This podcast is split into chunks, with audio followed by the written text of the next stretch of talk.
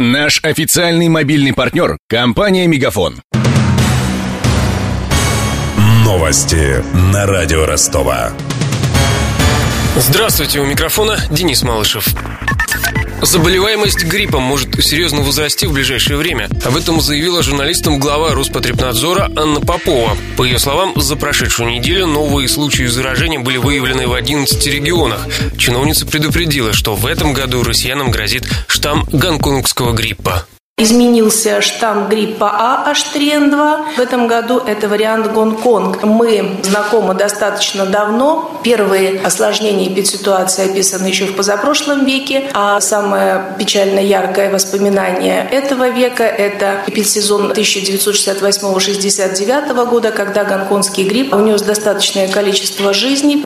По словам главы Роспотребнадзора, у россиян остаются еще пара недель, чтобы сделать прививку от гриппа. В Ростовской области вакцинированы на этот момент треть жителей. Эту цифру на днях привел губернатор Василий Голубев. По его словам, в регионе высок риск эпидемии, поскольку в соседней Украине, откуда постоянный приток мигрантов, вакцинацией никто не занимается.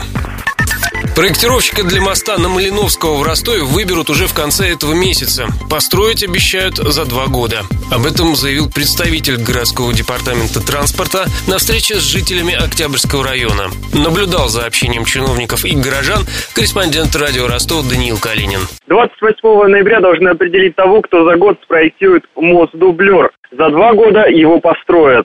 Строить планируют по той же схеме, что и Ворошиловский мост. Сначала возведут новый путепровод, потом реконструируют старый. В перспективе, рассказали чиновники, убрать светофоры на улице Нагибина. Без регуляторов движения может остаться отрезок от Гагарина до Ленина. Вместо надземных переходов сделают два подземных на Герасименко и Турмалиновской. Это должно ускорить автомобильный поток и уменьшить пробки, считают дорожники. Однако пока неизвестно, когда это сделают. Представители власти также послушали жалобы жителей района. Больше всего нареканий вызывает работа общественного транспорта. Водители слишком часто ведут себя по-хамски, говорят ростовчане. Начальник отдела пассажирских перевозок города рассказал, что агрессивность водителей определить невозможно. При наеме на работу в первую очередь смотрят на их квалификацию. Исправить положение, по его словам, может только социальная ответственность граждан. Чиновник предложил записывать номер маршрутки и звонить в департамент автодорог с жалобами. В конце чиновники пообещали Октябрьскому району до конца года 11 новых остановок, а в следующем году планируют поставить еще 15. Отмечу, что маршрутная сеть Октябрьского района одна из самых обширных в городе. На долю этой части Ростова приходится треть всех городских автобусов.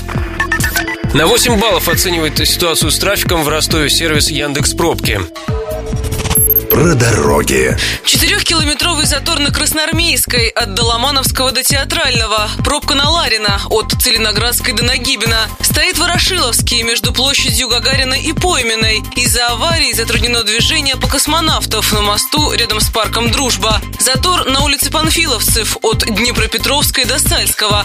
Пробка также на Театральном от Станиславского до переезда на северную сторону Нансена.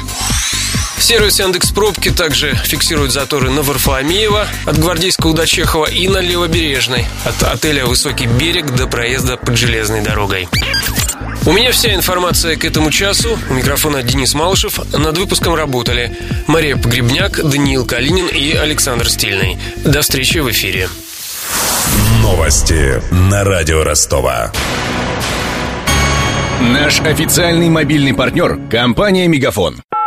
Сегодня вы не ответили на три сделки и пропустили шесть входящих клиентов. Пожалуйста, оставайтесь на связи, даже если вы покинули офис и даже если у вас нет офиса. Не упускайте свои бизнес-возможности. Подключите услугу «Виртуальная АТС» и получайте прибыль с каждым входящим. Мегафон. Бизнес по-настоящему. Подробнее на b2b.мегафон.ру